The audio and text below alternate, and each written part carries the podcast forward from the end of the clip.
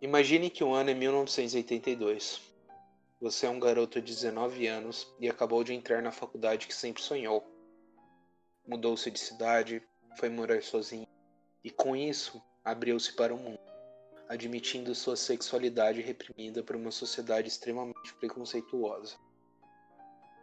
Com isso, você experimentou sensações que nunca antes tinha experimentado, conheceu pessoas novas, visitou novos lugares e até se apaixonou. Você está feliz, tem seus sonhos e planos, uma vida inteira pela frente.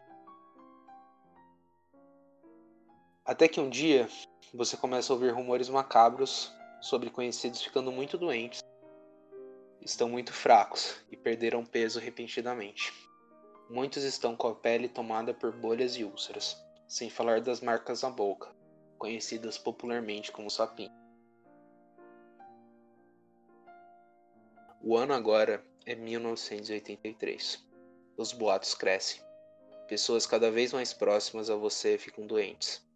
A misteriosa doença agora recebe o nome das doenças do 5H, referindo-se aos grupos mais afetados: homossexuais, hemofílicos, heroíno-adictos, haitianos e hookers, um termo ofensivo em inglês para denominar os profissionais do sexo. Algumas partes da sociedade começam a comemorar a epidemia, acreditando que seria uma punição divina àqueles que seriam os pecadores.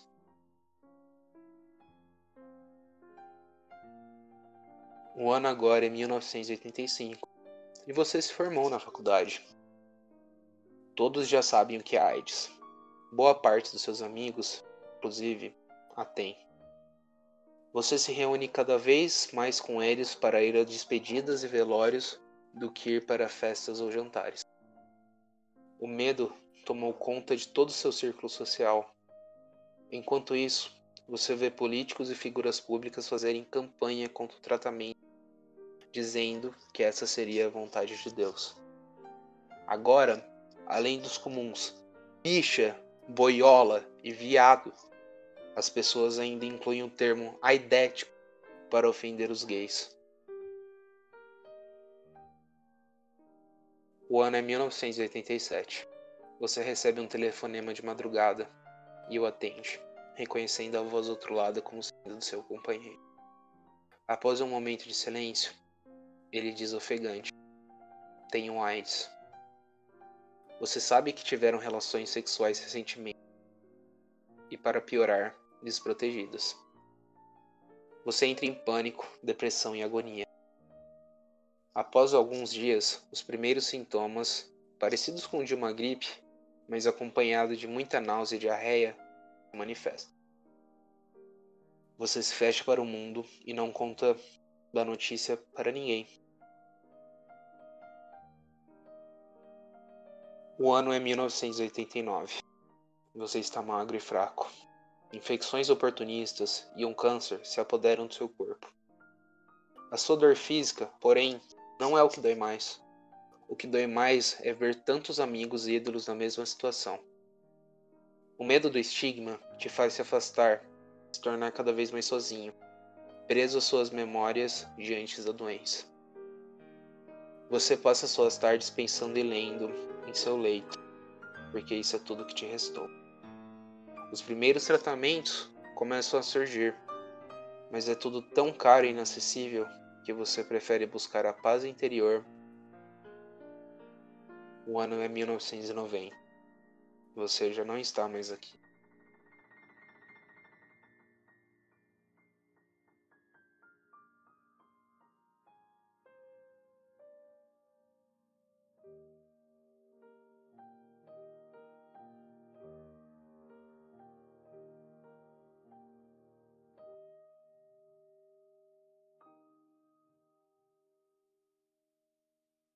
É até difícil falar qualquer palavra depois de escutar isso, principalmente em saber que isso foi a realidade de muitas pessoas, né? É, justamente, porque a AIDS, quando ela surgiu, é, algumas, algumas décadas atrás, era uma doença muito assustadora, né? Que era vista com muita gente como uma sentença mesmo, uma condenação à morte.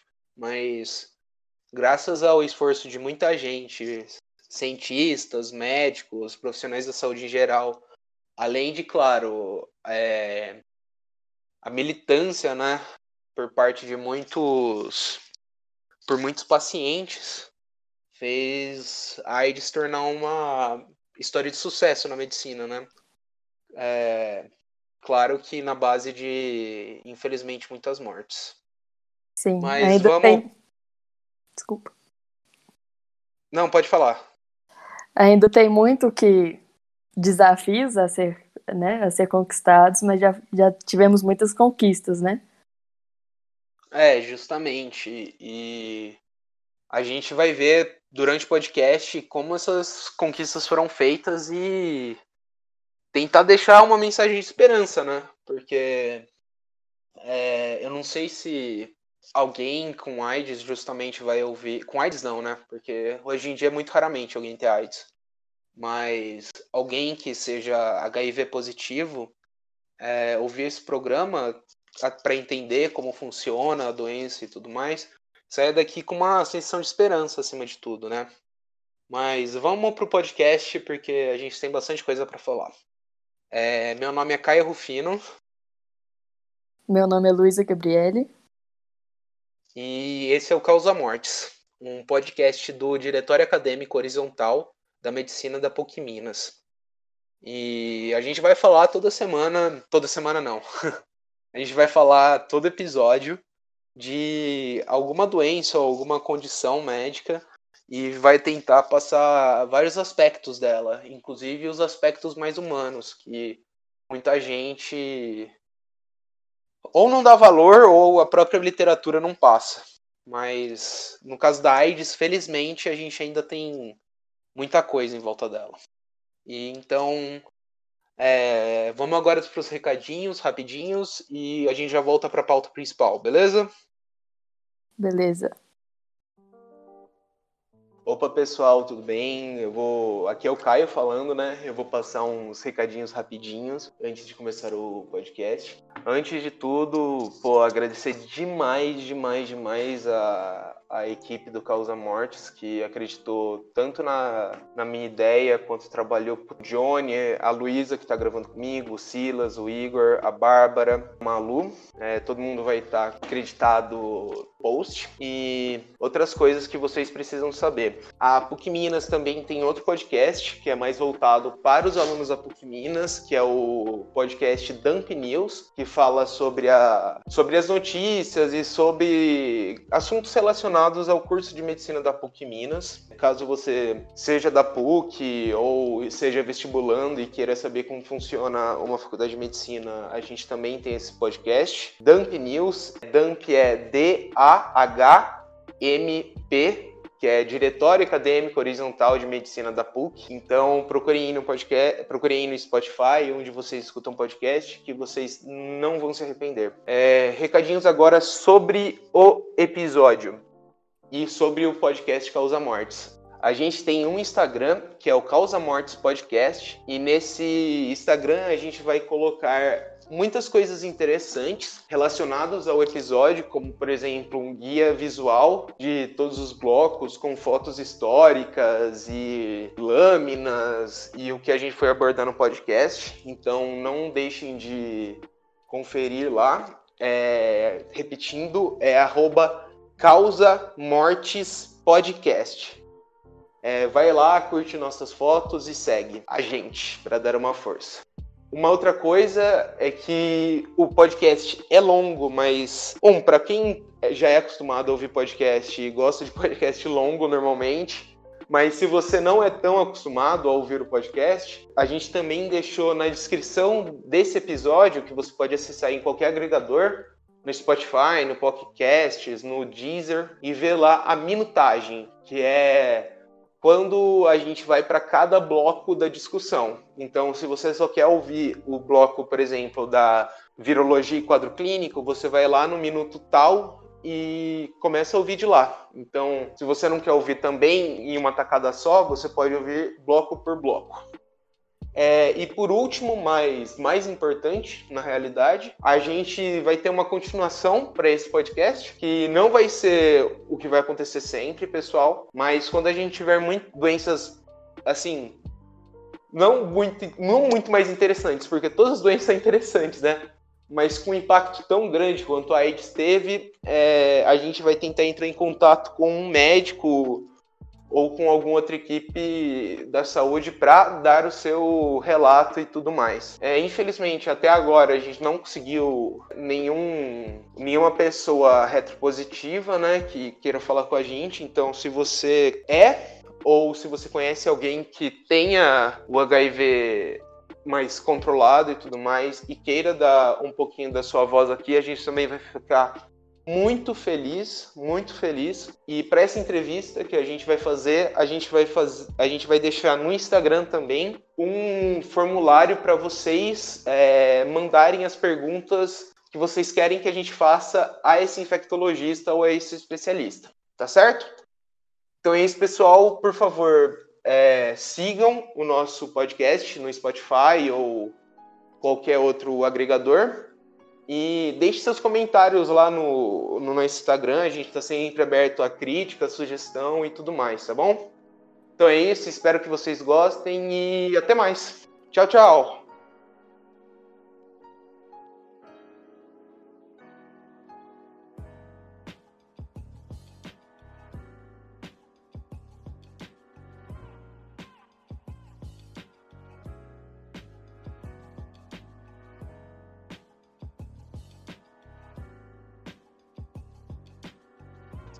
Então, pessoal, para a gente falar um pouco melhor sobre a AIDS, a gente não pode deixar de entender um pouco a história e a epidemiologia, que é como a AIDS surgiu e quem ela afeta.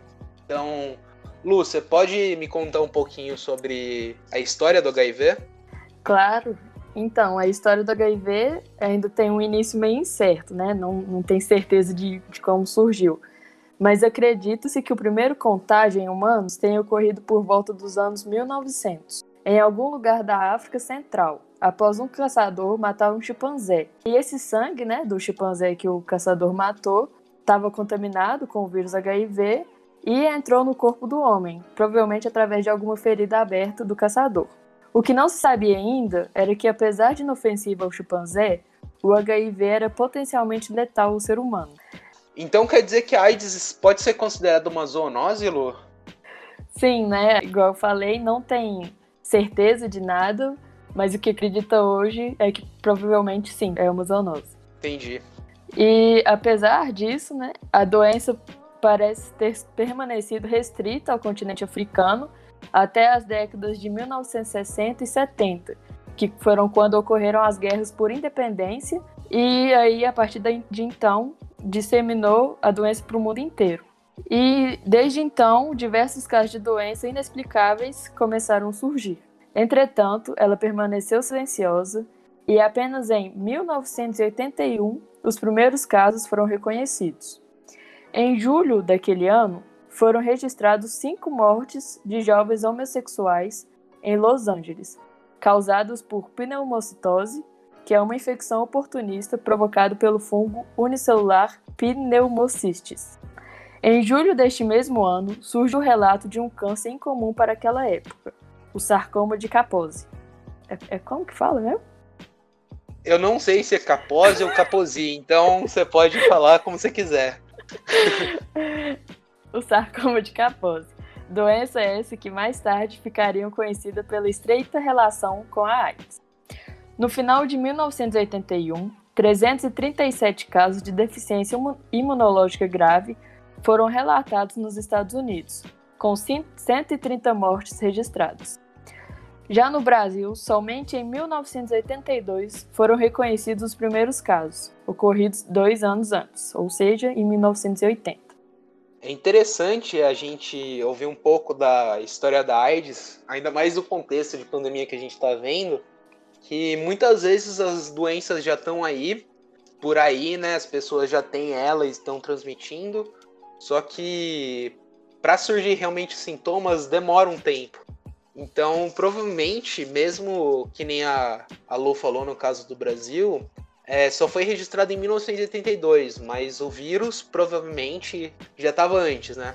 Na Sim. nossa população. Sim. E é importante também a disseminação, né? Igual começou provavelmente em algum lugar específico da, da África e hoje praticamente não tem lugar que não tem caso relatado, né? É, justamente. E é engraçado que uma doença sexualmente transmitível, né? Por mais que a gente pense em outras formas de disseminação como sendo mais efetivas, se você vê, a gente tem infecções é, sexualmente transmitidas no mundo inteiro, né? É, não, é, não é uma coisa restrita a um país que é mais pobre ou algo assim. Sim, é mundial, mas, né? Mas pode voltar para a história, Lu. então, continuando a história, foi somente em 1982 que a doença recebeu o nome de AIDS, a síndrome da imunodeficiência adquirida. Ainda que não soubesse sua causa, os cientistas começaram a suspeitar da possibilidade de transmissão pelo sangue contaminado, devido ao achado frequente da síndrome em pacientes com hemofilia. É, e é muito interessante que um dos muitos nomes de pessoas que morreram para AIDS foi justamente pelo, é, por meio de transfusão, seja por um acidente ou por hemofilia. O Isaac Asimov, que foi um dos maiores, se não o maior escritor de ficção científica do século XX, ele sofreu um acidente e recebeu uma, uma bolsa de sangue contaminada, né? Que na época, infelizmente, não era tão. Os testes não eram feitos. Mas é isso. Sim. Hoje a gente tem esse avanço, né? Mas na época não, não se conhecia doença o suficiente, né? Sim, sim. Dando pro, é, prosseguimento então à história, em 1983 o vírus foi isolado pela primeira vez por uma equipe francesa. E essa equipe francesa, inclusive, receberam um prêmio Nobel por finalmente encontrar o fator etiológico da doença. E nesse mesmo ano foi registrado no Brasil o primeiro caso de AIDS no sexo feminino. É, só para dar uma, um crédito, só para acreditar essa equipe que recebeu o prêmio Nobel, né? Porque no podcast Causa Mortes a gente valoriza a ciência. A equipe foi comandada por uma mulher, a Françoise Barré Sinossi, e pelo Luc Montagnier, mas que os dois são franceses mas ainda tinha na equipe um alemão chamado Harald Zurhausen. É, em 1985, a FDA aprovou ELISA, foi o primeiro teste licenciado e inicialmente adotado pelos bancos de sangue para rastreio das, das doações. O nome HIV, porém, só surgiu dois anos depois. Sim, justamente. É, é uma doença que não tem como tirar da, da história. Sim. É, os primeiros casos de pessoas com essa enfermidade receberam cuidados paliativos e medicamentos para o controle de complicações infecciosas, porque não, não tinha conhecimento suficiente ainda, né? Porém, em 1987, a FDA aprovou a zidovudina, ou azidotimidina, o famoso AZT, sendo este o primeiro antirretroviral empregado no tratamento de pacientes com HIV. No ano seguinte, os cientistas descobrem que o vírus permanece circulante no sangue, gradativamente reduzindo a imunidade do indivíduo muito antes de haver manifestação dos sintomas. O objetivo do tratamento, portanto, passa a ser a manutenção das baixas taxas do vírus no sangue, na tentativa de evitar o aparecimento da sintomatologia. É, justamente, é, a gente vai falar um pouco mais sobre como funcionam esses medicamentos, no, esses medicamentos nos blocos mais para frente. Só que é muito importante lembrar sempre dos movimentos sociais que estiveram em volta do, do desenvolvimento tanto da Zivo, Zidovudina Vai, vai ser difícil fazer medicina dislexo desse jeito, viu, Lu? Vai ser difícil. Mas é, a gente aprende, né? E do AZT, que era já uma época que pessoas doentes, principalmente homossexuais, é, começavam é, a se juntar em grupos isso tanto no Brasil quanto nos Estados Unidos, para lutar por uma por um desenvolvimento de uma seja uma vacina ou de um tratamento, né? Porque até esse momento era uma doença muito negligenciada.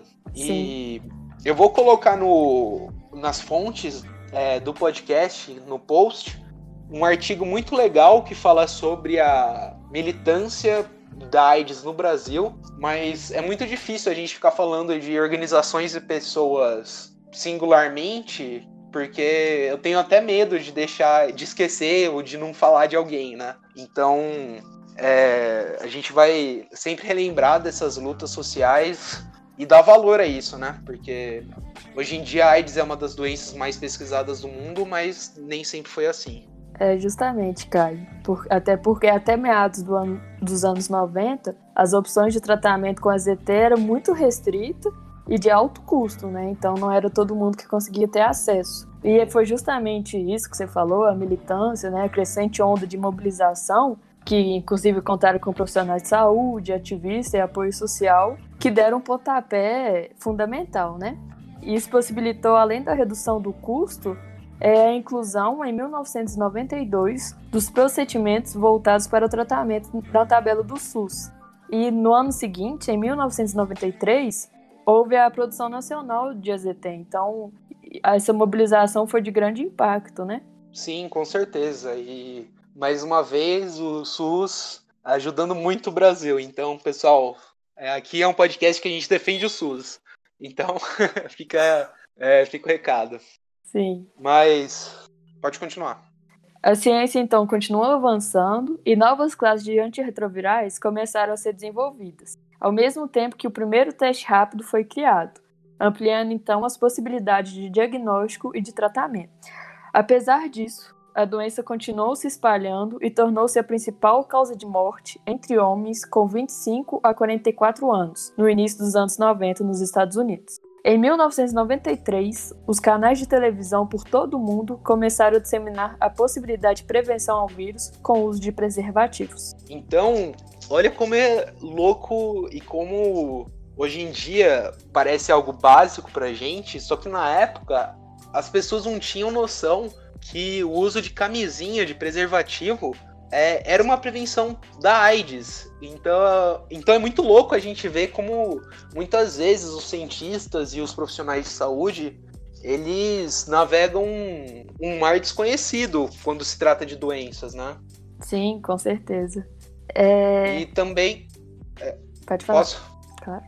E, e, é muito louco, Lu, que no, nos anos 90 tinham diversas partes da sociedade, né, como por exemplo alguns setores da Igreja Católica que condenavam a, o uso de camisinha, né, muito motivados principalmente pelo preconceito, porque na época achavam ainda que era um, um câncer gay, mas também por outros motivos que até hoje atrapalham as pessoas a conquistarem os seus direitos reprodutivos e ter conhecimentos é, sobre infecções ou, ou dúvidas sobre o sexo. Sim, e isso ajudou muito na propagação da, da doença, né, infelizmente.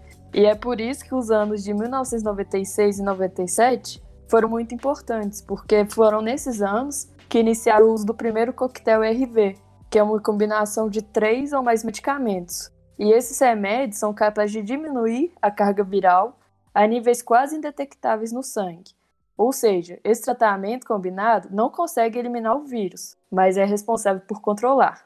E foi nesse ano, em 1996, que o Brasil adotou o tríplice esquema de, que combinava dois inibidores de transcriptase reversa e um de protease que mais para frente vocês vão entender a importância disso. E foi em 13 de novembro desse ano, a partir da lei número 9313, que o Estado possui a obrigatoriedade de distribuir de forma gratuita e universal a terapia antirretroviral, conhecido como TARV. Dessa forma, há uma redução de quase 40% nas mortes por HIV, então é um impacto gigante. Nossa, é demais, ainda mais para uma doença que era vista como uma condenação à morte há, não sei, 10, 15 anos antes. É impressionante, realmente. Sim. É, apesar desse avanço é, no uso de medicamento, no início dos anos 2000, houve um aumento das manifestações de efeitos colaterais graves ao medicamento, o que elevou o número de falhas ao tratamento. Assim, a AIDS passa a ser a principal causa de morte entre pessoas de 15 a 59 anos no mundo.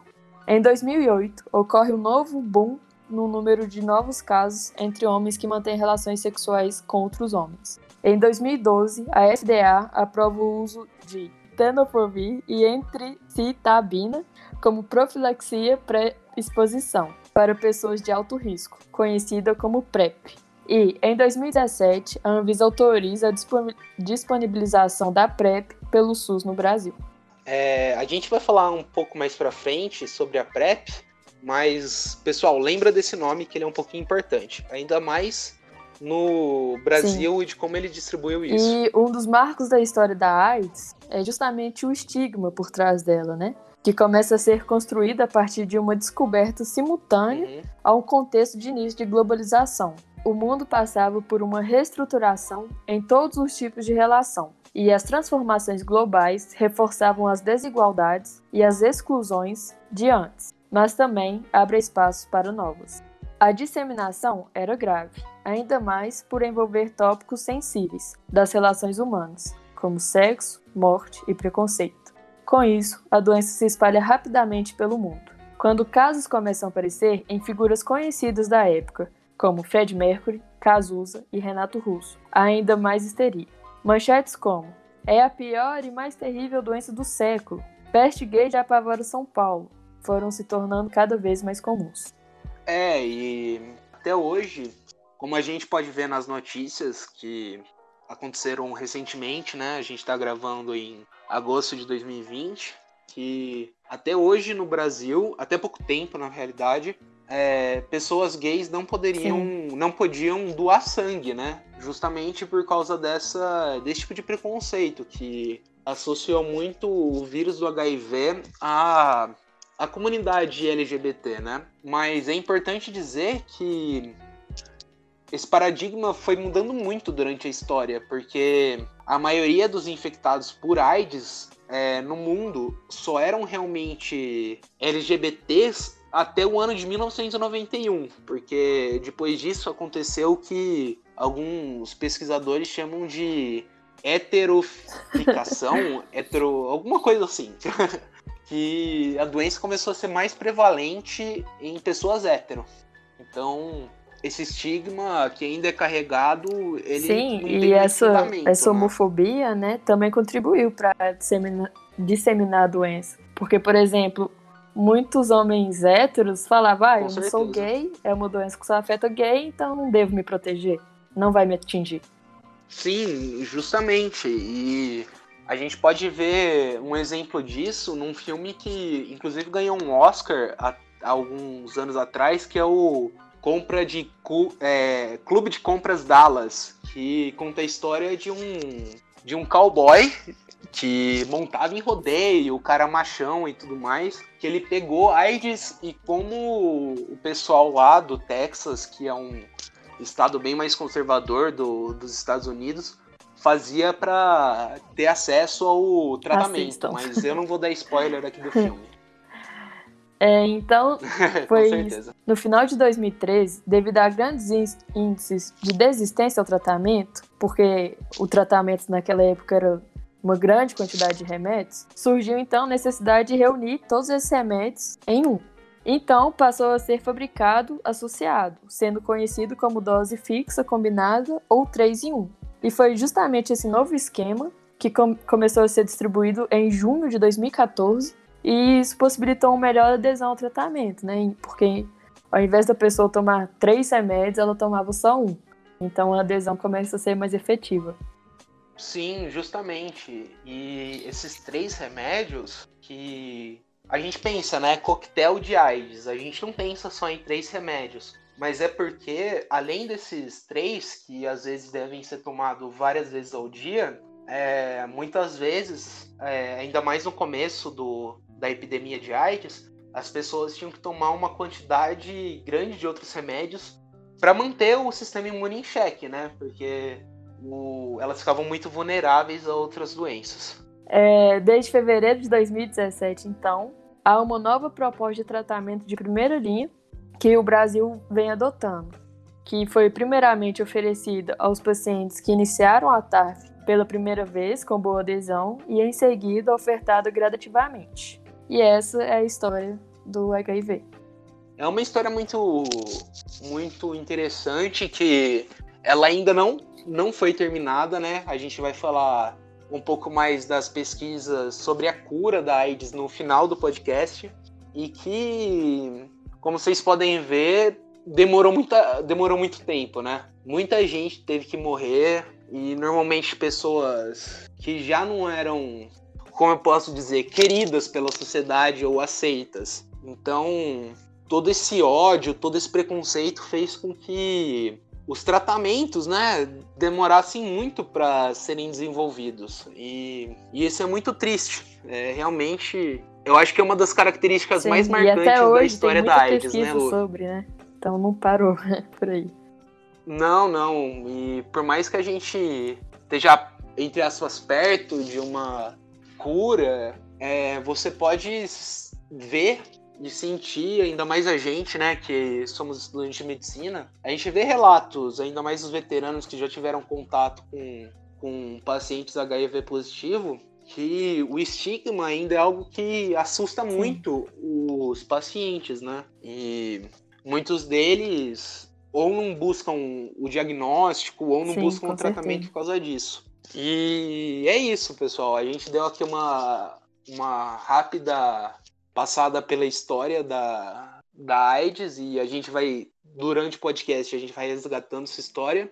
Mas, Lu, é, para a gente poder ir avançando, você pode me falar agora um pouquinho da epidemiologia da AIDS? Quem tem ela e quem morre claro. com Então, AIDS em 2017, Caio, a ONU divulgou alguns dados de, de população de risco. E, segundo a ONU, é, quase 50% das novas infecções por HIV em todo o mundo foram registradas entre as populações chaves, sendo que o risco de contágio 13 vezes maior em mulheres profissionais do sexo, 22 vezes maior em usuários de drogas injetáveis e 28 vezes maior em gays ou homens que mantêm relações sexuais com outros homens, e 13 vezes maior em mulheres transexuais quando comparados à população geral. Então, esse dado é um pouco impactante, né? E além da vulnerabilidade à infecção, esses grupos também enfrentam vivências cotidianas de homofobia, transfobia, violência e até criminalização. E muitas vezes têm acesso limitado ao serviço de prevenção, testagem e tratamento. É, justamente a gente vê que por mais que a ciência tenha avançado muito, às vezes a mente Sim, humana infelizmente, né? avançou tanto, né? Ainda é uma doença cheia de discriminação. Pode continuar? Quer falar mais alto? É, uhum. agora, Não, em relação a, aos dados mundiais, segundo a OMS, apenas em 2017 houve 940 mil mortes relacionadas ao HIV e estima-se que atualmente há cerca de 37 milhões de pessoas vivendo com HIV em todo o mundo, sendo que dois terços do total de pessoas infectadas pelo HIV vivem em países da África. Então, mais uma vez, evidencia a vulnerabilidade, né? a relação do HIV com a vulnerabilidade. É, já no Brasil, segundo o boletim epidemiológico divulgado pelo Ministério da Saúde, em 2018 foram detectados quase 44 mil novos casos de HIV e pouco mais de 37 mil casos de AIDS. Também, em 2018, foram registrados cerca de 11 mil óbitos por causa básica a AIDS.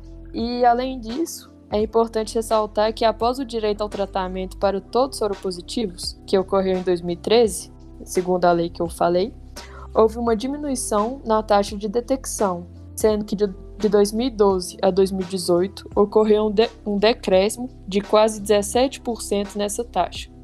Essa maior abrangência do tratamento também foi responsável por diminuir a mortalidade, que de 2014 a 2018 sofreu uma diminuição de quase 23%, ou seja, né, isso mostra o impacto do acesso ao tratamento na saúde pública. E lembrar que tanto a infecção pelo HIV como a AIDS fazem parte da Lista Nacional de Notificação Compulsória de Doenças. Algum comentário? Não, não.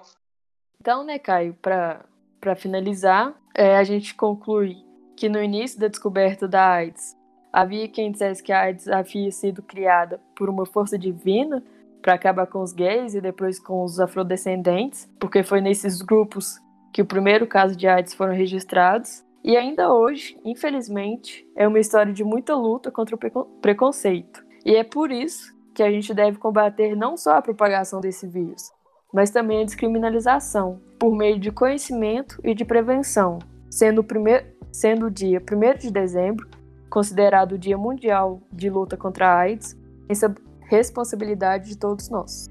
Pois é, Lu, e é muito complicado a gente ver que, mesmo sendo populações minoritárias na nossa sociedade, grande parte da, é, dos casos de HIV ainda acontecem com, com pessoas com a vulnerabilidade social maior, né? Isso sem falar do grande problema na, da AIDS na África, que lá é uma doença disseminada que em alguns países até 25% da população adulta são HIV positivas, em países que também é muito mais comum o HIV passar para AIDS, né? Até pela falta de tratamento. Mas vamos entender agora um pouquinho mais sobre como funciona o HIV no, no corpo? Vamos. Então é isso, pessoal. A gente já volta.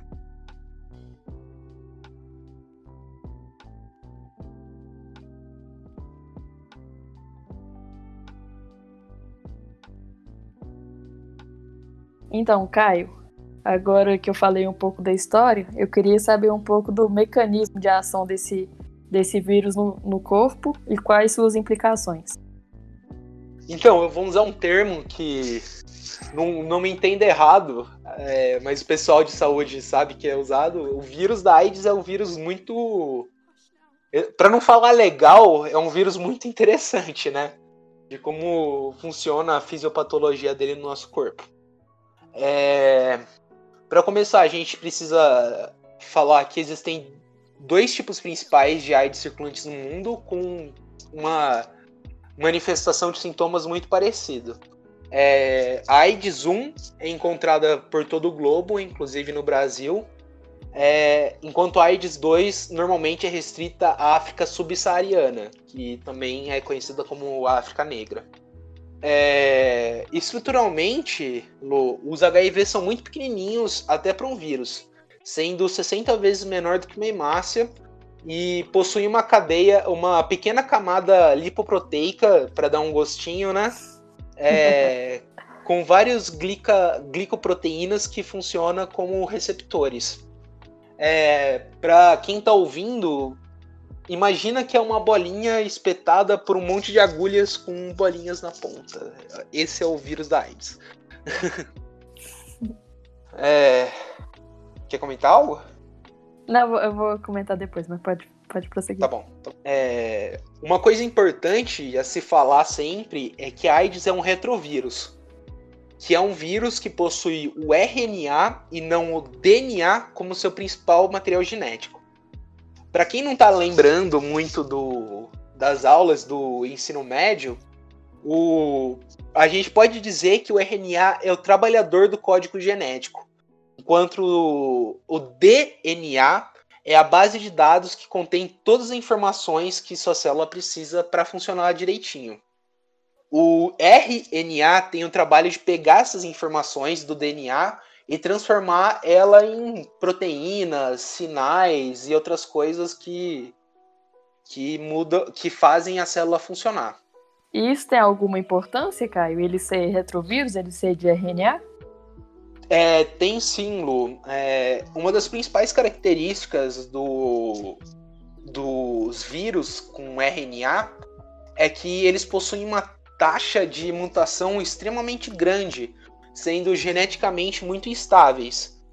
Isso faz com que o vírus, com essas mutações, possam escapar de tratamentos convencionais ou vacinas. É, a gente pode dizer que alta variabilidade do RNA dentro de um mesmo indivíduo, ou seja, diferentes partes do corpo vão apresentar às vezes vírus do HIV com RNA levemente diferentes é, é a principal arma do, do HIV. Além disso, os vírus do HIV ainda são capazes de realizar a transcriptase reversa, que é basicamente o caminho inverso que uma célula ou uma bactéria comum faz da leitura do seu código genético. Normalmente, é, os seres vivos produzem o seu RNA a partir do seu DNA.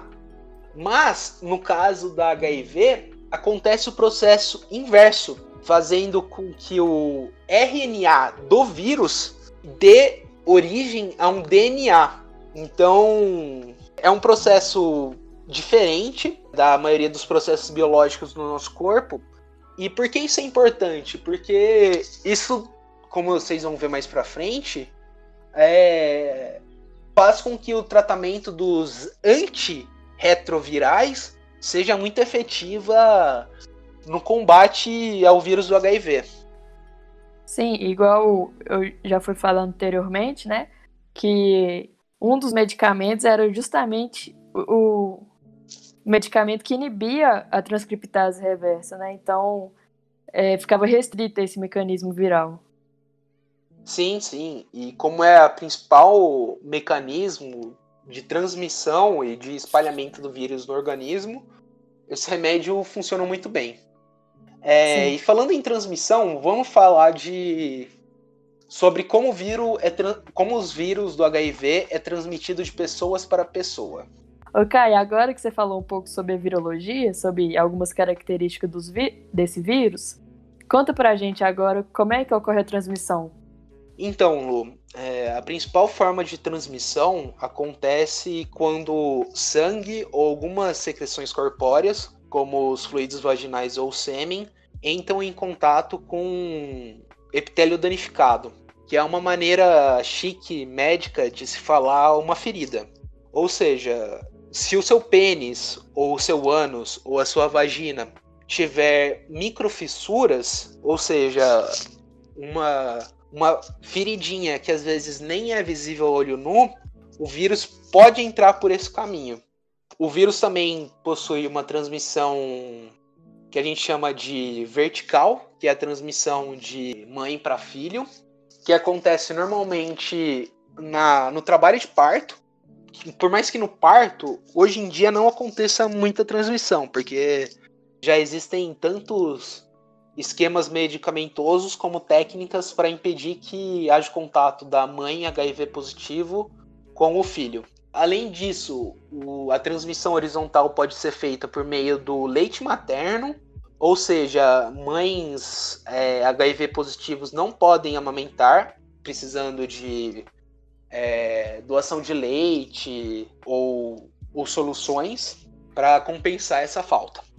É, antigamente ainda existia a transmissão a partir de doações de sangue, mas hoje em dia absolutamente todas as bolsas são testadas. Uma outra forma de transmissão que acontece, por mais que hoje em dia tenha diminuído muito, é a partir do compartilhamento de agulhas em drogas inter, intravenosas, como cocaína ou heroína. Normalmente, sobretudo, o Drauzio Varela fala muito disso no seu livro, Estação Carandiru. Mas teve uma época que estava em moda, sobretudo na década de 80 e 90, é, os viciados em droga, principalmente drogas injetáveis como a cocaína, começaram a ser muito atingidos pela AIDS, porque ele ia lá, pegava uma seringa, colocava droga lá, injetava e passava pros, pro seu amigo ou companheiro, companheira, sem nenhum tipo de esterilização. O que fazia a agulha que teve contato com seu sangue ter contato direto com o sangue de outra pessoa. Isso fez com que, em algumas populações, como a população carcerária do, do Carandiru, tivesse taxas de AIDS muito prevalentes, chegando a quase 20% de todos os presos sendo, sendo infectados pelo HIV. É um número Pode bem falar. expressivo, né? Sim, sim, é um, um número muito expressivo, que inclusive tem um vídeo do Drauzio Varela, que a gente vai colocar no post, que ele tá fazendo uma, uma palestra lá na Unifesp, em São Paulo, e ele fala que nas palestras que ele dava para os presos vinham perguntas muito relevantes, até do ponto do, de vista médico, como é, se eu usar o mesmo vaso sanitário que um doente usou, eu vou ser infectado? É, eu posso abraçar o, o, infectado? Eu posso eu posso cuidar do como eu faço para cuidar sem me infectar? Porque na população carcerária não, não tinha médico, não tinha enfermeiro, né? Então os próprios presos cuidavam um dos outros.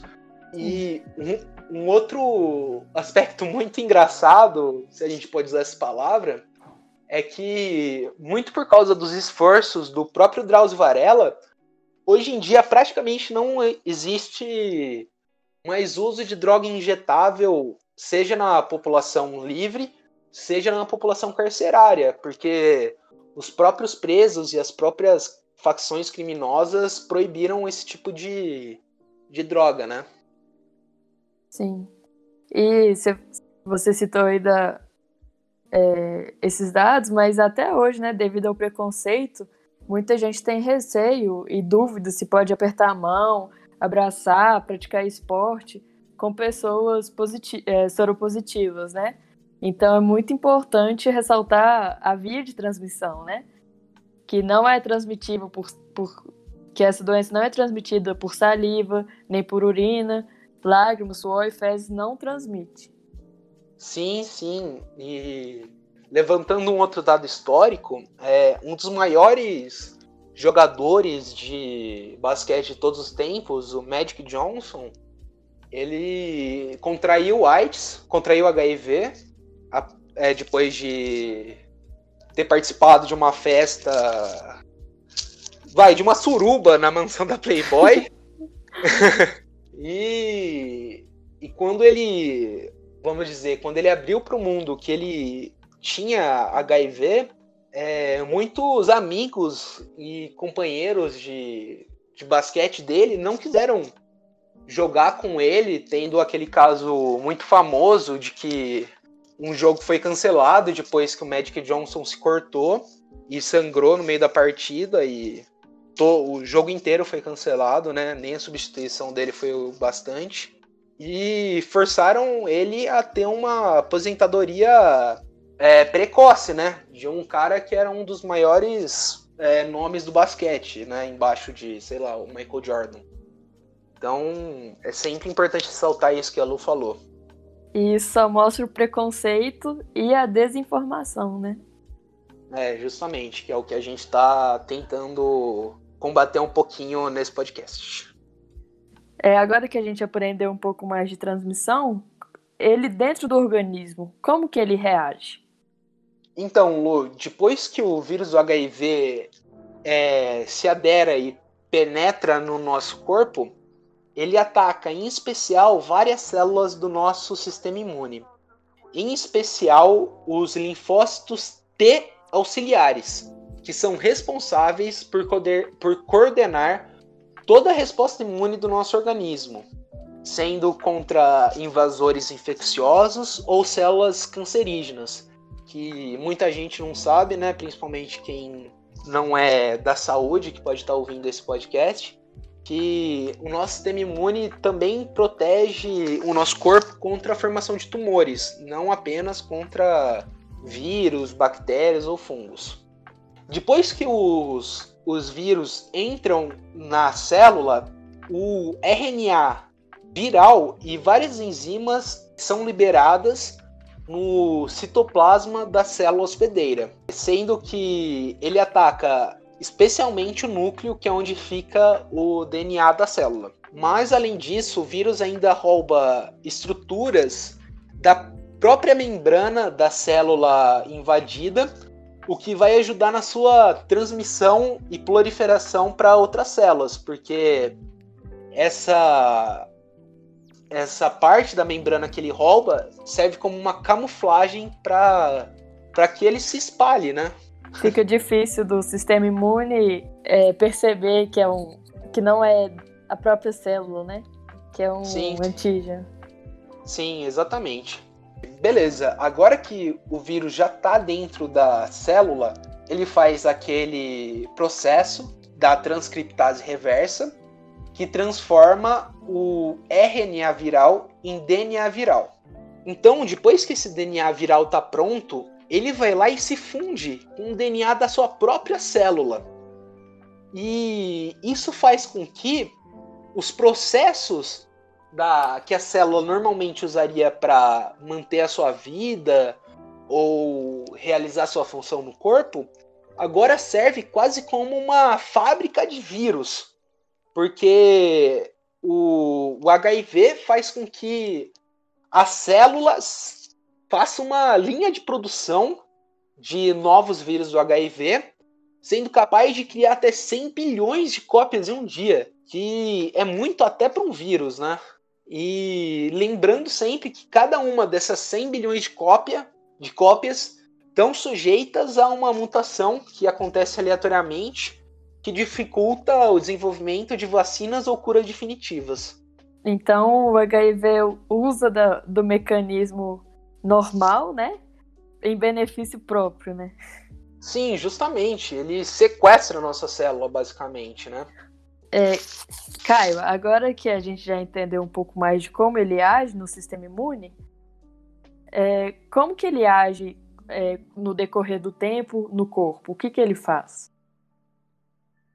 Ah, então, Lu, é, a gente vai ver que muitas da, das ações de como o, o vírus se conecta no corpo tem suas manifestações clínicas. Então, eu vou contar um pouquinho de o que, que ele faz no seu sistema, realmente, no seu corpo, e depois eu vou colocar como que funciona e como isso gera os sintomas, tá bom?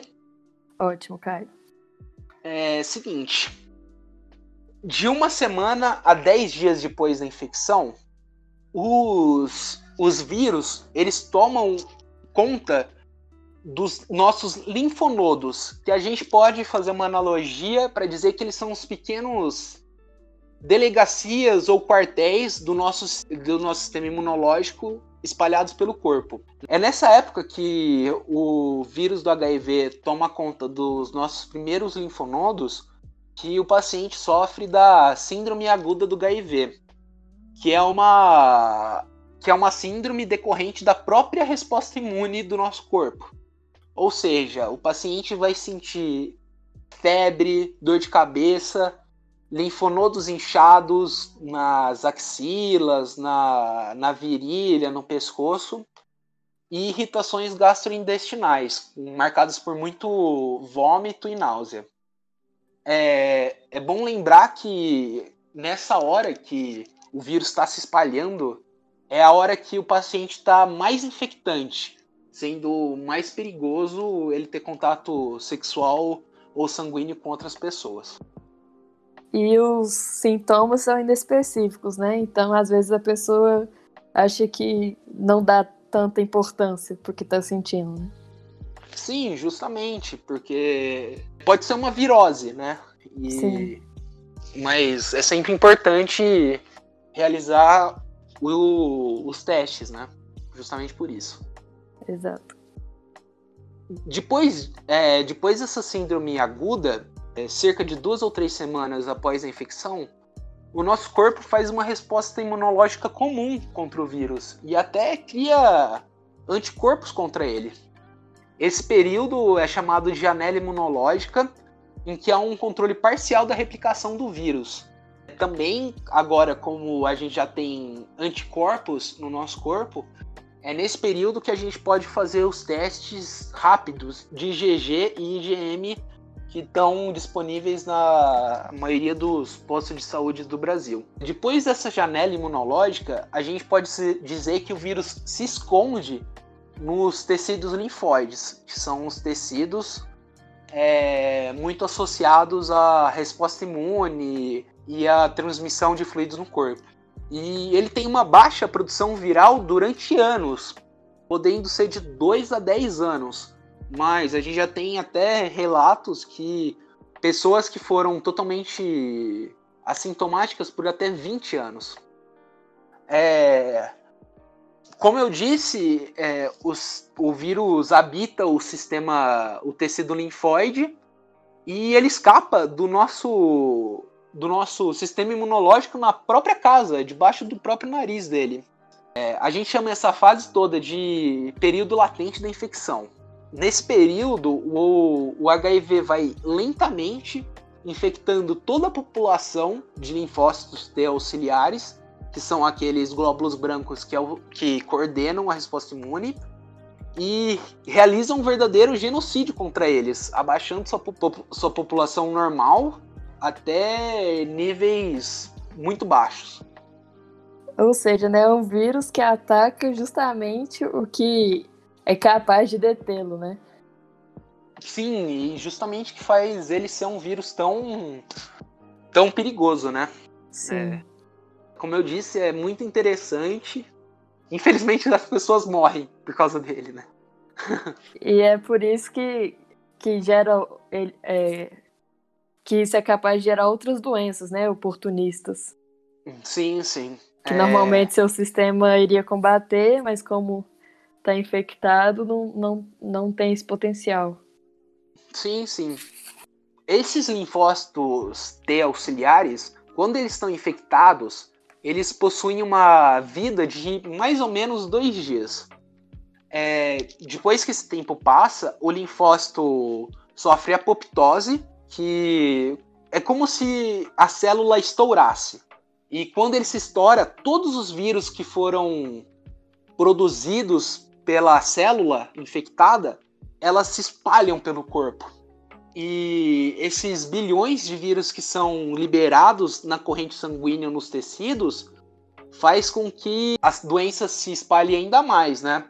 É muito louco que isso acontece depois de muito tempo, que nem eu falei, de 2 a 10 anos em média. Então a pessoa às vezes tem uma vida normal e do nada começa a, o vírus a se manifestar. É, nesse período que o vírus volta a se manifestar, o paciente se torna altamente infeccioso, assim como ele estava no começo da infecção. Para vocês terem ideia, a contagem normal de linfócitos T auxiliares no corpo de uma pessoa normal é de mil a cinco mil, dependendo de de como seu sistema imune funciona, sendo uma pessoa com 5 mil alguém no auge da idade que se cuida, e uma pessoa com mil alguém já ou mais velho ou que possui outras doenças de base, tudo mais, mas ainda é, é alguém é, possivelmente saudável. Porém, quando ela cai desses 5 mil a mil para 750, já é algo alarmante. Já né? é algo alarmante, justamente se ela continua caindo até 200 é, linfócitos T auxiliares por microlitro, o indivíduo entra na AIDS em si, porque existe a diferença entre o indivíduo possuir o HIV e manifestar a AIDS, sendo que alguém que possui HIV, se for controlado, ele tem uma vida normal, enquanto a pessoa que está em AIDS é aquela visão clássica que a gente tem é, dos doentes por HIV, que é aquela pessoa magra, muito doente. Isso acontece porque quando essa contagem está baixa desse jeito, o, o paciente perde funcionalmente toda a sua imunidade mediada por células que protege a gente né, de uma variedade de patógenos e de surgimento de tumores no organismo. É, mas, Caio, o paciente pode sentir alguma coisa? e para desconfiar? Isso tem manifestação nele? Tem sim. E vamos resgatar agora um pouquinho da linha do tempo para a gente falar justamente de como funciona a doença. Lembra aquele período que eu falei que acontece no comecinho da, da doença, que é a síndrome é, retroviral aguda? Sim. Então, inicialmente, entre uma semana a quatro semanas depois da infecção, gente, isso é muito variável, viu? Essa linha do tempo. Então, uma pessoa, pessoas diferentes, cada indivíduo vai ter uma linha de tempo diferente. Por isso, não não fiquem bitolados com justamente com quantos dias ou quantas semanas, tá bom? É uma estimativa. É uma estimativa, porque medicina não é uma ciência exata. Então, de, de uma a quatro semanas após a infecção, o paciente sofre dessa síndrome retroviral aguda, que possui sintomas inespecíficos e intransitórios, que pode ser facilmente confundidos com uma virose comum, porque os sintomas são febres, náuseas, fadigas, problemas na pele, linfonodos inchados em locais como axilas e pescoços. Em alguns casos bem mais raros, já nessa síndrome retroviral aguda, o paciente pode ter meningite asséptica, que é uma. Como eu posso explicar uma meningite, Lu? Peraí. Então, uma meningite é uma inflamação das meninges, né? Que são umas camadas, a grosso modo, que revestem o nosso cérebro. Sim, justamente. E isso, isso pode levar a choques, né? Esse é o grande problema da meningite. Sim. Mas enfim, é, passado esse período agudo, é, a gente tem o período de 2 a 10 anos que os pacientes, mesmo sem nenhum tipo de tratamento, não manifestam sintomas ou possuem sintomas muito discretos e transitórios. E é nessa época que as pessoas, sabe, às vezes estão muito, às vezes têm o HIV e realmente não sabem. É um período que seu sistema imune ainda está mais ou menos bom, então você ainda não tem as infecções oportunistas, mas a sua contagem de linfócitos T já está caindo aos poucos. Sim, até porque muitas vezes, igual você falou, né, não dá sintomas e quando dá, às vezes a pessoa não, não dá importância para aquilo. Acho que pode ser qualquer outra coisa. Sim, justamente. E a gente acredita que a grande maioria das pessoas que são infectadas pelo vírus HIV e não sabem estão é, justamente nesse período latente do, da infecção, né? Isso.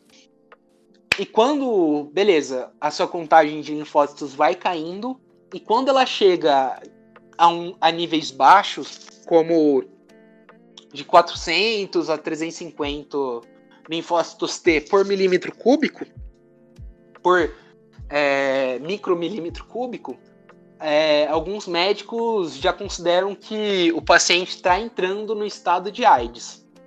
É, nesse período é comum a come começar a aparecer as primeiras infecções oportunistas, como o herpes zoster, que é um herpes, aquele vírus que normalmente dá na nossa boca, é, acometendo regiões da pele, normalmente o torso, as costas, com, com bolhas bem dolorosas, além de diarreia, fadiga, febre com sudorose noturna e perda repentina de peso. Depois dessa fase que o paciente está entrando em AIDS, a gente pode considerar que o paciente entrou numa fase realmente gravemente imunocomprometida quando aparece a candidíase oral, que é o famoso sapinho, como a gente disse mais cedo, que forma grandes placas esbranquiçadas, amareladas na, na boca e na garganta do paciente. Ou seja. Pode falar, pode falar. Ou seja, o paciente às vezes só vai, é, é, só vai mais dar atenção para isso quando está nessa fase, né? E justamente aí o sistema imune está bem deprimido já, né? Sim, sim. Ainda dá tempo de salvar, mas realmente é, é grave. Já está mais complicado. Sim. É, é, depois que essa, linf, é, que essa contagem de linfócitos cai para menos de 200 por microlitro de sangue, os sintomas inespecíficos como a fadiga, a diarreia e a sudorose se as sudorese se agravam. E atualmente a gente considera que a pessoa realmente entrou em AIDS quando infecções oportunistas graves e disseminadas ou câncer aparecem no paciente. As infecções mais comuns que acontecem em pacientes com AIDS são tuberculose, pneumonia fúngica e neurotoxoplasmose. Os tipos de câncer mais comuns são o sarcoma de Kaposi, como a gente disse mais cedo, o linfoma de Hodgkin e em mulheres o câncer de colo de útero pelo HPV. Então é uma é uma doença muito complicada, só que a gente pode dizer que o paciente não morre ou não vai ter a maior parte do sofrimento, da dor, dos sintomas por causa diretamente do vírus da HIV, mas sim pelas consequências que esse vírus causa no sistema imune e pelas doenças infecciosas oportunistas que vão pegar, que ele vai pegar por causa dessa baixa no sistema imune e por causa dos cânceres que vão surgir, né? Isso. É... Então é isso, pessoal. É... Esse é o esse é o caminho da doença, lembrando sempre que todo todo tudo isso acontece normalmente em pacientes que não estão fazendo o tratamento, que é muito revolucionário e a gente vai falar agora.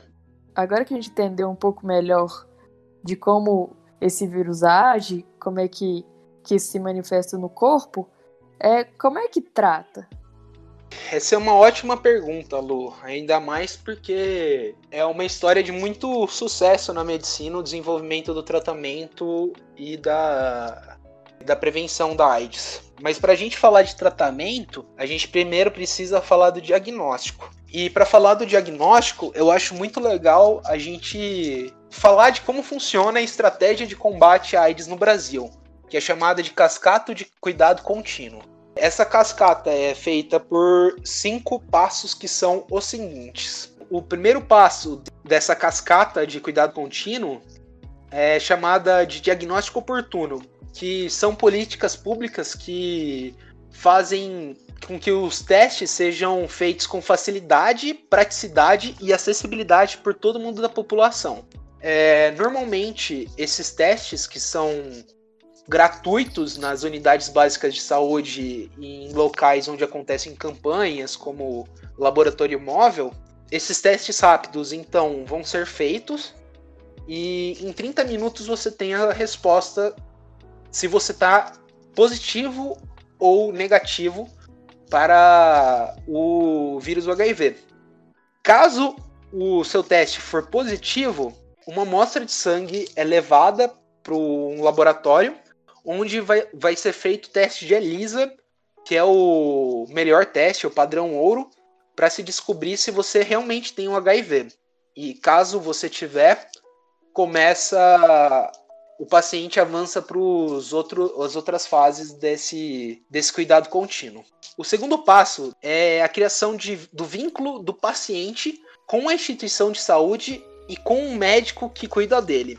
Essas instituições de saúde variam muito, né? É, em alguns casos pode ser feito na atenção primária, nos, nas unidades básicas de saúde.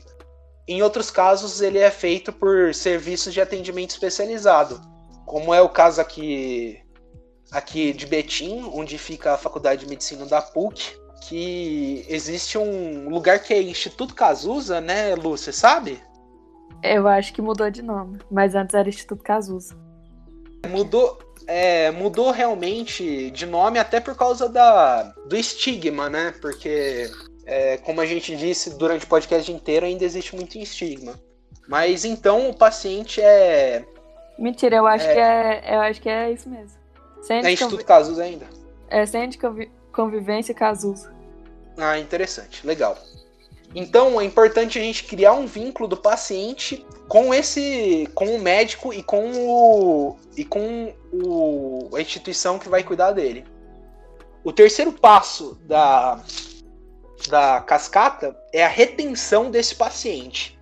O que, que consiste essa retenção? Significa o paciente sempre voltar, fazer os exames em dia, ter consultas periódicas com seu médico e dessa maneira controlar o entender em que fase da infecção ele está. Ter um, um, atendimento longitudinal, né, daquele paciente. É, exatamente. Exatamente. É você agora que que o paciente foi encontrado como HIV positivo, é muito importante a gente tratar ele como se fosse é claro, com as suas diferenças, mas como se fosse um paciente que tivesse uma diabetes ou uma pressão alta, né? Que não pode relaxar, Sim. tem que sempre estar próximo da instituição médica. O quarto passo da cascata é a adesão ao tratamento do TARV, que é o tratamento antirretroviral que a gente falou. Além disso, é muito importante o paciente se cuidar física e mentalmente, porque é a fase do tratamento que mais acontece falhas e desistências. Muito por causa do, da rotina do tratamento, que mesmo que seja muito melhor do que era no começo da epidemia, ainda é, um, ainda é cansativo, né? Ele tem sempre que tomar, tem sempre que estar tá certinho. E essa é uma parte muito difícil, né? Quem faz medicina sabe que a parte mais difícil de curar um paciente é fazer ele seguir a conduta do médico, porque às vezes diagnóstico e o tratamento é, é, é bem sabido, mas o cara ir lá e tomar o remédio certinho, se alimentar bem e tudo mais, é muito importante, né, Lu? Com certeza. E entender, né, não só o contexto físico, mas o psicossocial do paciente.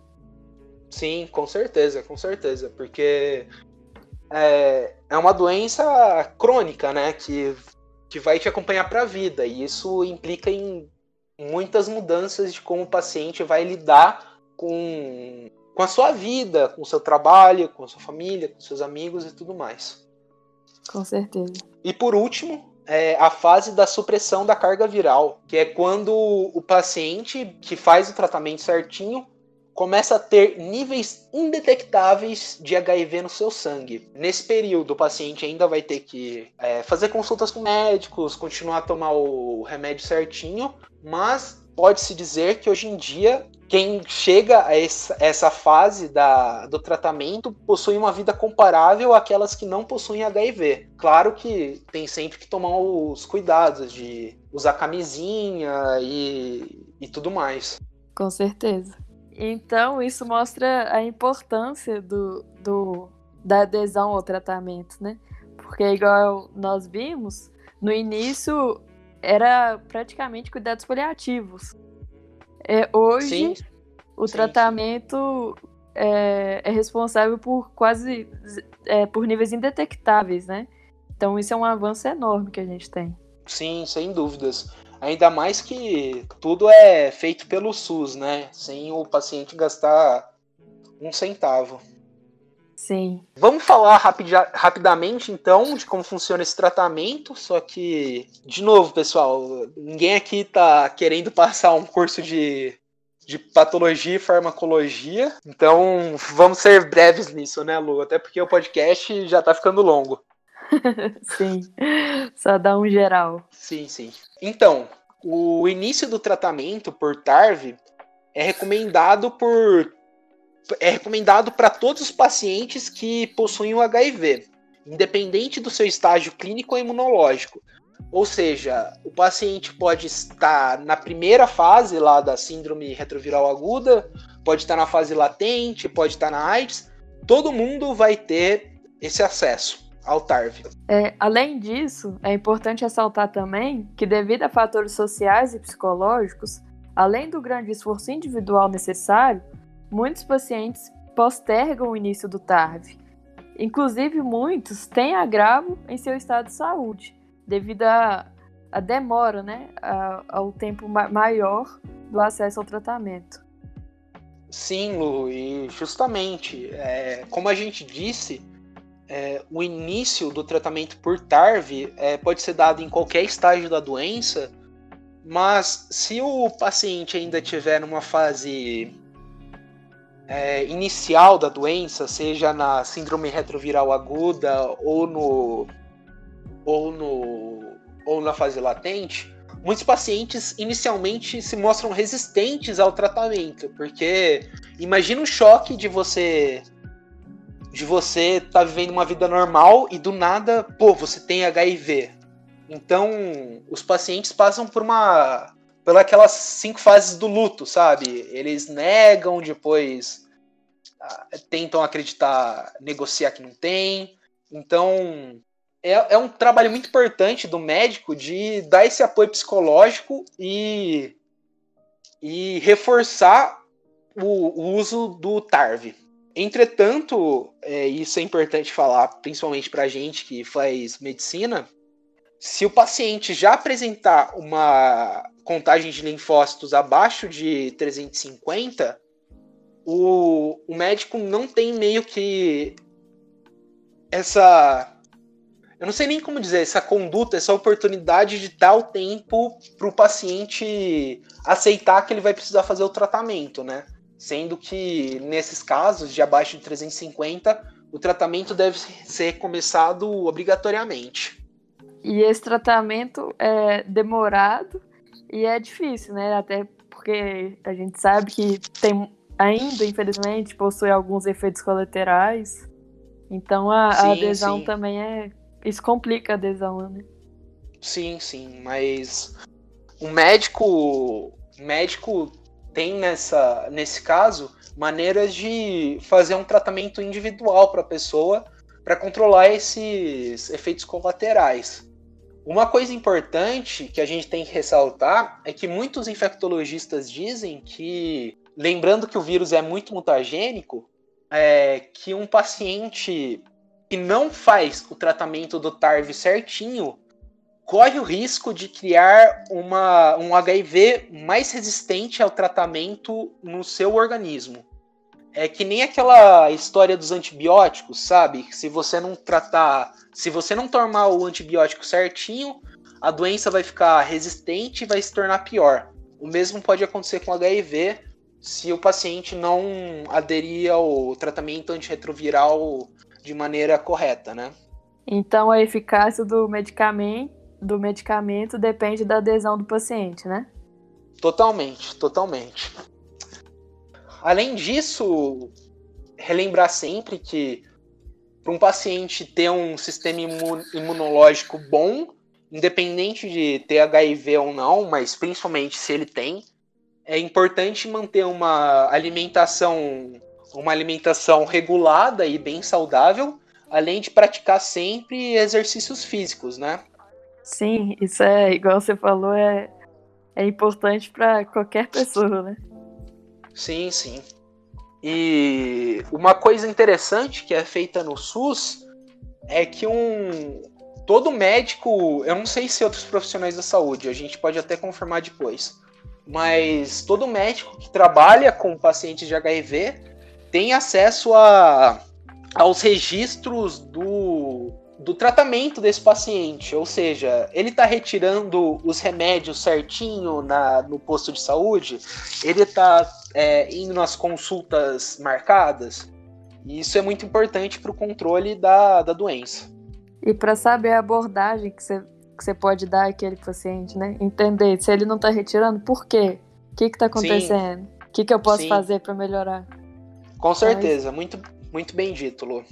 Então, é, depois de, de escutar essa fala do, Cal, do Caio, a gente conclui, a gente conclui que o, trata, o tratamento é muito eficaz, né?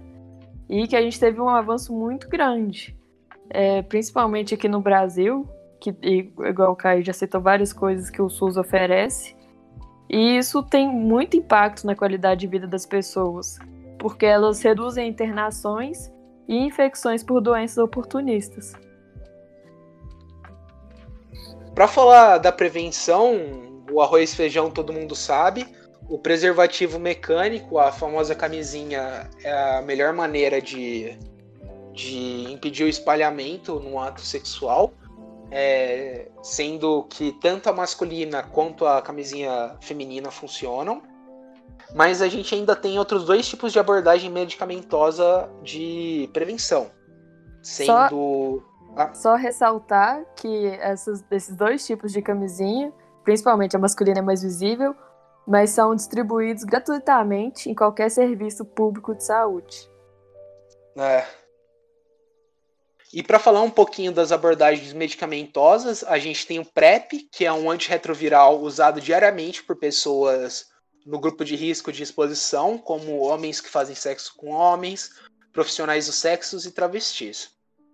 É, além disso, a gente também tem a profilaxia pós-exposição, o PEP, que é um medicamento que reduz a chance de alguém que foi infectado pelo HIV com que ele pegue realmente o HIV. Porque é, alguém que teve essa exposição, por exemplo, um médico que foi cortado é, por um bisturi ou por uma seringa de um paciente possivelmente infectado, é, ele vai. Esse médico teve contato com o vírus, teve é, a entrada do vírus no seu sistema, mas com o vírus ainda não conseguiu se fixar, digamos assim, no sistema, é, ainda dá tempo de ele tomar um antirretroviral que controla a replicação desse vírus, não não deixando ele se espalhar. É, o PEP é oferecido gratuitamente no SUS, mas ele não deve ser utilizado de forma recorrente, porque ele pode ter efeitos colaterais pesados. E não só profissional da saúde, né? Gente que sofreu, por exemplo, violência sexual ou que teve relação sexual desprotegida, é, deve também ir ao SUS, é, em, algum, a, em algum centro de saúde, explicar a situação e lá provavelmente eles, ele vai ter acesso ao PEP. Sim, sim, exatamente. Isso tudo unido a intervenções comportamentais e estruturais que é, deixam claro o que é AIDS, uma educação realmente em volta da doença é, que é muito importante para para controlá-la. Dito isso, o SUS ele tem uma meta chamada 90 90 90 que procura que procurava até 2020, eu não sei se a gente conseguiu, não sei esse dado ainda, muito, acredito que até por causa da pandemia de coronavírus, mas as metas eram ter 90% das pessoas infectadas já com diagnóstico, 90% dos infectados em tratamento antirretroviral e 90% desses pacientes com tratamento antirretroviral com HIV indetectável na sua corrente sanguínea. Espero que a gente tenha chegado nessa meta. Também espero. Vamos ver aí os próximos capítulos. Isso. E, e para finalmente terminar, né? Porque o podcast ficou bem mais longo do que a gente pensava. É, é, falar rapidamente de uma possível cura que tem sido desenvolvida na, na Unifesp, na Universidade Federal de São Paulo, que é um centro de excelência é, na medicina no Brasil, que está desenvolvendo tanto um super tratamento com, como uma vacinação de uma vacinação para o HIV. Tem se avançado muito, inclusive há alguns, algumas semanas atrás saiu saiu um artigo que essa pesquisa está realmente muito avançada. A gente vai colocar a notícia aqui no link, mas como a gente ainda não teve acesso ao artigo científico mesmo, não tem muito como a gente falar como isso é feito, né? Muito além da notícia. Além desse grande avanço que a gente está tendo, inclusive em centros brasileiros, como eu disse agora, a gente também tem alguns relatos de pessoas curadas do HIV, como o caso de duas pessoas que receberam um transplante de medula óssea de um, doador imune ao HIV. Existem sim pessoas imunes naturalmente ao HIV, só que são raríssimas e você não pode contar como se você fosse imune. Não acredite que você é tão especial, amiguinho. É, além disso, a gente tem relatos de cura também de um transplante de medula óssea combinado com uma radioterapia. E, como eu disse, é, existem pesquisas feitas em volta agora dessas pessoas que são naturalmente imunes ao HIV, que buscam mexer nos receptores que fazem o vírus infectar a célula em primeiro lugar. Porque as Pode... pessoas imunes é, possuem cópias mutadas do, do receptor que chama CCR5. Então, o estudo que o Kai falou é direcionado a esse receptor. Exatamente. Então é isso, pessoal. É, esse foi o nosso primeiro episódio do Causa Mortes. Foi um baita trabalho, tanto da pesquisa, tanto da pesquisa, quanto da gravação, quanto da edição. Espero que vocês tenham gostado. É, considerações finais, Lu? Então, a gente percebe que é uma doença com muito alto avanço, né? Mas apesar desse avanço, tanto no tratamento, diagnóstico, é, ainda está muito cheio de preconceito e de tabu a ser quebrado, e até de, de algum avanço na ciência, né, como uma possível cura, quem sabe.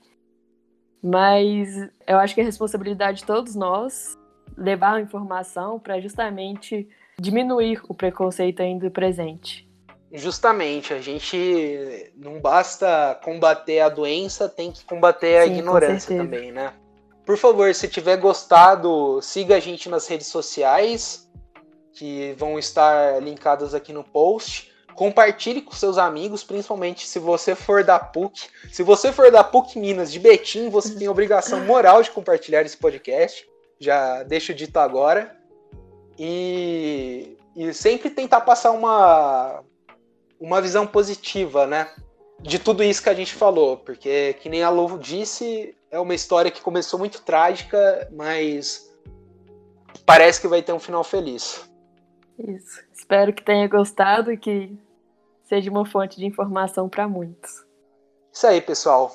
Então é isso. Muito obrigado e até o próximo episódio. Muito obrigada a todos. Até o próximo.